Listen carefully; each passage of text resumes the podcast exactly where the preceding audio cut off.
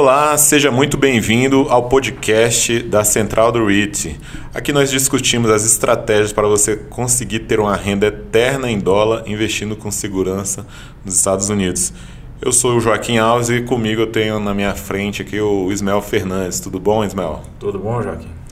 E no episódio de hoje, cara, a gente vai discutir sobre a legalização da cannabis e como que isso pode afetar esse subsetor. A gente sabe que tem um um subsetor é, industrial né, que aluga os galpões para os cultivadores da cannabis. Beleza? Então, primeira pergunta aqui é o seguinte, cara. O uso da cannabis é legalizado em todos os Estados Unidos? Bom, Joaquim, primeiro que a, a cannabis, aí o pessoal sempre pensa na cannabis aí para fumar, né? Mas a cannabis também ela cresce muito nos Estados Unidos para fins medicinais. Nos Estados Unidos hoje é legal aí em cerca de 35 estados, né? 36 uhum. é, americanos aí. O, o uso dela para fins medicinais e 15 para fins recreativos. O primeiro estado que começou foi lá no final dos anos 80, começo dos anos 90, que foi a Califórnia, inclusive, né? Que hoje é o estado mais liberal nesse sentido aí. Mas é um... É, tem crescido bastante. Né? Nas últimas eleições foi cerca de 4 ou 5 estados que já liberaram ela. E aí eu sempre falo, né, que é, quando o Estado libera, todos os operadores correm para aquele Estado, né? Porque quem chega na água primeiro acaba bebendo água limpa, né? Então eles estão de olho né, nesse mercado. E como que é feita é, é, essa, essa, legalização em cada estado? Como é que é esse, esse processo? Então, é, na maioria dos estados são legalizados, existe a votação, né? Aqui é uhum. é comum a gente vai lá na urna nossa, né, do TSE, e vota lá para vereador, presidente, governador e acabou. Hum. Alguns estados americanos, você, você recebe lá uma célula, célula gigantesca com várias proposições. É proposição 1, proposição 2. Então, é, lá você tem essa democracia mais direta, às vezes. Uhum. Né? E vários estados acabam colocando lá entre a proposição a liberação do uso da cannabis. E aí a população vota e vários deles, inclusive, já liberaram ela aí, né? Um deles que eu sempre comento é Montana, né? Que fica lá na divisa com o Canadá. Liberou nessas últimas eleições aí é, o uso medicinal da, da maconha. E se você tem conhecimento, se existem movimentos né, para a legalização federal e qual que é a força desses movimentos hoje em dia? Então, a gente tem dois, dois pontos. Né? Primeiro, é, existem dois processos, pro, projetos de lei, né? Act, estão no, Congresso, que estão no Congresso, mas eles estão parados na Câmara dos Deputados. Uhum. Existe um outro chamado Safe Bank Act, que hoje está no Senado americano. O que, que o Safe Bank. Antes né, de explicar a importância desse Safe Bank Act, é o seguinte: a maconha, apesar dela ser liberada nos estados, ela é proibida em âmbito federal. Uhum. Então, não é permitido importar, nem exportar, nem, nem inter, internacionalmente, nem interestadualmente. Então, se você quiser consumir aquela maconha na Califórnia, ela tem que ser produzida lá na Califórnia. Ela não pode vir do estado de Nevada, por exemplo. É, e, os, e, aí, lógico, esses operadores de cannabis, eles não conseguem é, se capitalizar. De Aurora Cannabis, enfim, qualquer outro operador, não consegue no banco lá pegar dinheiro emprestado para produzir maconha. E o que, que eles fazem? Eles vendem os seus imóveis né, num processo chamado leaseback, e continuam operando ali para esses REITs. Então eles se capitalizam através da venda dos seus imóveis. Uhum. Hoje tem nos, no Congresso americano, que você já passou na Câmara e está no Senado, o Safe Bank Act.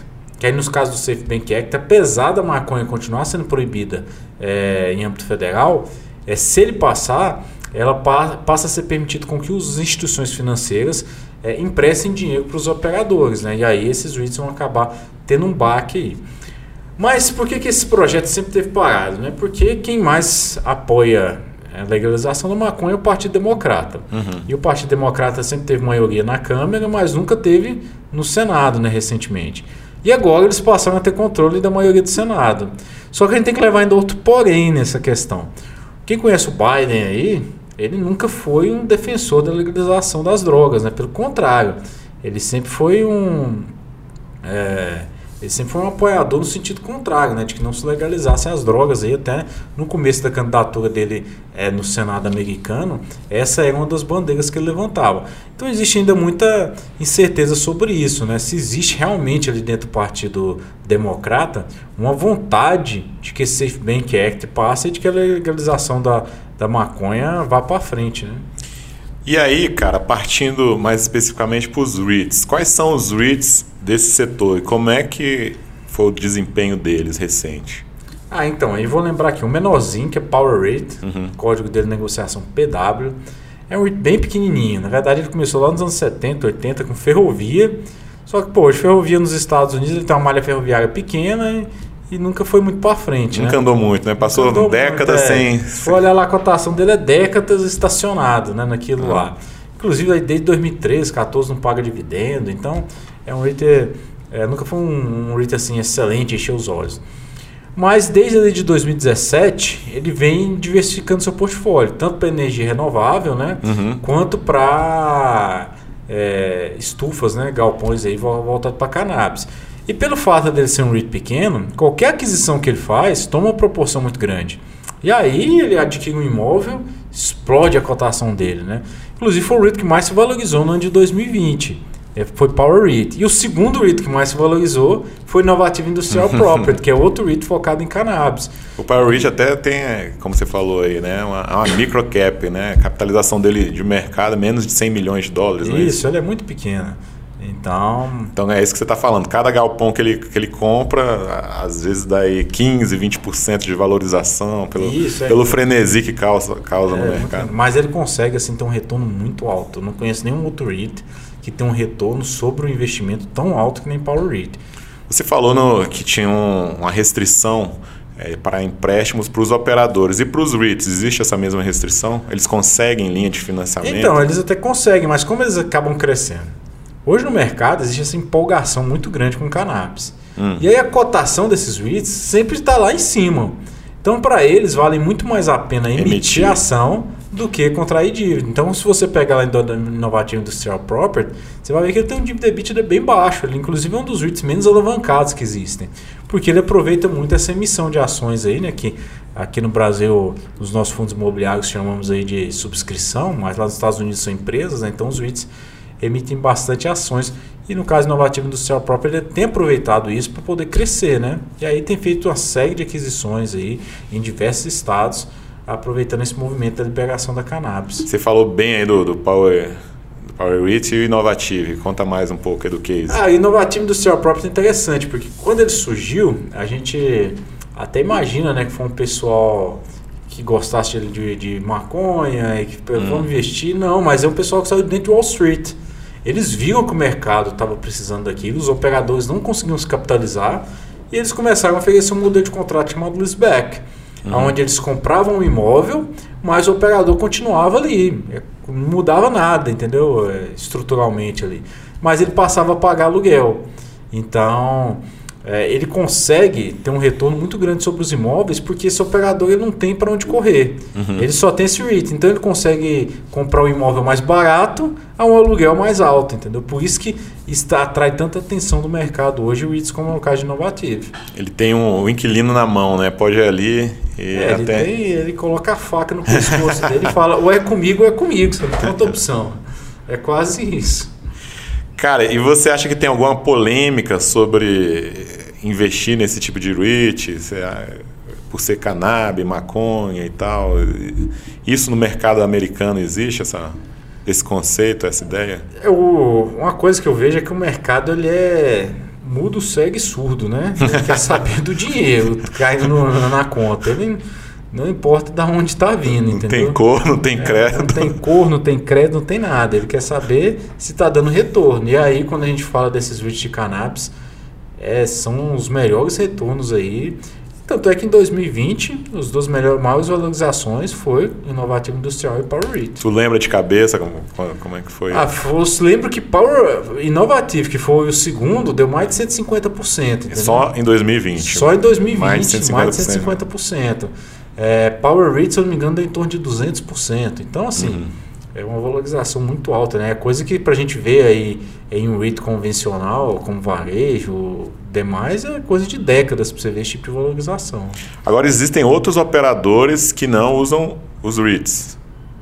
Sim, não, você tem diversos operadores. O operador não é obrigado a usar o uhum. Ele pode ter o seu próprio galpão, entendeu? Então, Inclusive, tem, a maioria tem, tem, o seu próprio galpão. Uhum. O que eles fazem, eles vendem um galpão para o REIT, para poder se ter, capitalizar. Se capitalizar ali para ter recurso para continuar suas operações e até expandir. Ou seja, os, os REITs eles concorrem com os próprios operadores em muitos casos, na verdade, né? Não, é, o ele é mais um auxiliar, né? Porque ele não opera propriamente. O ele não cultiva maconha. Ele é só dono do galpão. Aí você tem lá a cannabis, por exemplo, que aí essa sim vai trabalhar ali cultivando. Essa vai ter lucro em cima da maconha. O ele só tem o lucro em cima do inquilino, uhum. o aluguel que o inquilino paga para ele. E aí, cara, com a legalização em mais estados, como que essa eh, afetaria esses REITs? Olha, eu acho que afeta positivamente. Uhum ao meu ver, né? Porque enquanto a, a legalização for feita em âmbito federal, você vai ter vários pequenos pro, produtores de maconha querendo expandir suas atividades para esses estados chaves, né? Que estão começando a liberar agora, mas que não tem ninguém lá pra, plantando ainda, né? E aí eles vão para lá comprar imóvel. Só que você tem um imóvel, você, só que você não consegue produzir, entendeu? Porque você não tem dinheiro. Todo o seu, todo seu seu capital está imobilizado ali em um galpão. E aí é lógico, eles acabam procurando esses REITs ali para poder. Agora, esses REITs também desenvolvem o, o, os imóveis, desenvolvem os galpões? Sim, eles chegam a desenvolver, mas grande parte do seu crescimento vem através desse contrato leaseback, eles comprando de volta ali. É, comprando Até mais seguro, né? Você já compra um imóvel que já tem um, um inquilino, não é esse? Não, é, não é, é, assim, é insuperável, né? A gente fala de cap rate aqui do imóvel a 6%. O de inovativo industrial property está em torno de 12, 16%, Nossa. né?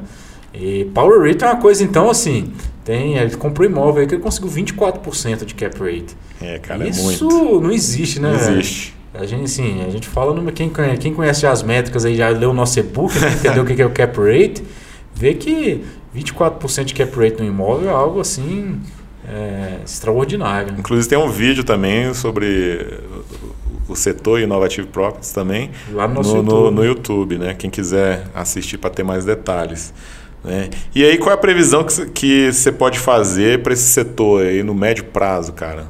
Os próximos dois a cinco anos, nesse governo Biden? Olha só, eu pessoalmente eu acho que o Biden não vai fazer muito esforço para legalizar maconha. O Biden sim, entendeu? Mas uhum. é lógico. A pressão. Ele precisa atender a base eleitoral dele também, entendeu? É... Só que, vamos ser bem sinceros, né? Hum. A base eleitoral dele está muito preocupada em legalizar maconha âmbito federal. Quem quer usar maconha já está usando, entendeu? Uhum. Não, não, precisa, não vai lá no Congresso americano brigar, legaliza, porque nos estados quase todos já está legalizado, entendeu? É, o âmbito federal ia ajudar os operadores. Então hoje quem precisa fazer lobby para legalizar a maconha é, em âmbito nacional são os operadores, porque o usuário não está se importando muito com isso, porque ele já está com a maconha dele ali garantida, garantida né? entendeu? Não, não tá muito... Mesmo antes dos REITs, ele conseguia comprar tranquilamente. É, mesmo antes de REITs, antes de operador, entendeu? É, já comprava ali sem muita preocupação. Agora, então, está mais fácil ainda. Então, quem precisa fazer esse lobby hoje são os operadores, né? Para poder uhum crescer. Mas é um mercado aí que tem uma previsão, inclusive, de dobrar nos, próximos cinco anos, né? Uhum. As pessoas falam assim, ah, mas a maconha é ilegal, né? Que seria aí, ela não tá não seria um concorrente forte, né? Não necessariamente, né? Porque é, muita gente que acaba recorrendo ali ao traficante, ela não, se tiver a maconha legalizada, ela não vai se preocupar em ficar correndo risco, entendeu? Uhum. Prefere no, no coffee shop, como tem lá no, em Amsterdã, né? Então, mas é lógico, existe sempre essa concorrência desleal também, como existe no cigarro, né? Apesar uhum. do cigarro legal, você tem um cigarro contrabandeado e muita gente é, utiliza. E para o investidor, cara, que está interessado aí em aportar algum capital agora né, nesses dois REITs, você acha que é um momento interessante? Você acha que tem uma boa perspectiva? O que, que você falaria para eles? Olha, é, são REITs que têm uma perspectiva de crescimento muito, muito grande, entendeu? É uhum. É lógico, as métricas deles não é a mais barata, né? Quem acompanha. Múltiplo aí, aí meio esticado, é, né? Os múltiplos deles são meio esticados. Então, volatilidade muito alta. Então. Principalmente do PW, porque é pequenininho, qualquer então a gente olha. Qualquer suspiro é menos 20. Quem acompanha mas... nosso Instagram vê lá, né? Tem semana que ele sobe 20%, na outra cai 15%, na outra sobe 30%, na outra cai 10%. Então a volatilidade dele é muito grande. Mas se o investidor está preparado para isso e quer se expor ao setor, são duas opções aí de é, que tem, tem uma grande chance aí de se valorizar, né? E aí a curiosidade, cara, você tem esse REIT na carteira e por quê? Cara, eu não invisto, velho. Eu não invisto em nenhuma empresa de nem de maconha, nem de cigarro, nem de álcool, nem de armas. Isso é questão pessoal minha, entendeu? Aí são valores pessoais. São valores pessoais. Não pretendo ser sócio desse tipo de empresa. Mas, se não fosse essa questão, olhando só para os números, hum. com certeza eu investiguei delas. Maravilha, cara. Então a gente encerra aqui esse episódio e a gente se encontra nos próximos, cara. Até a próxima. Um abraço, até a próxima.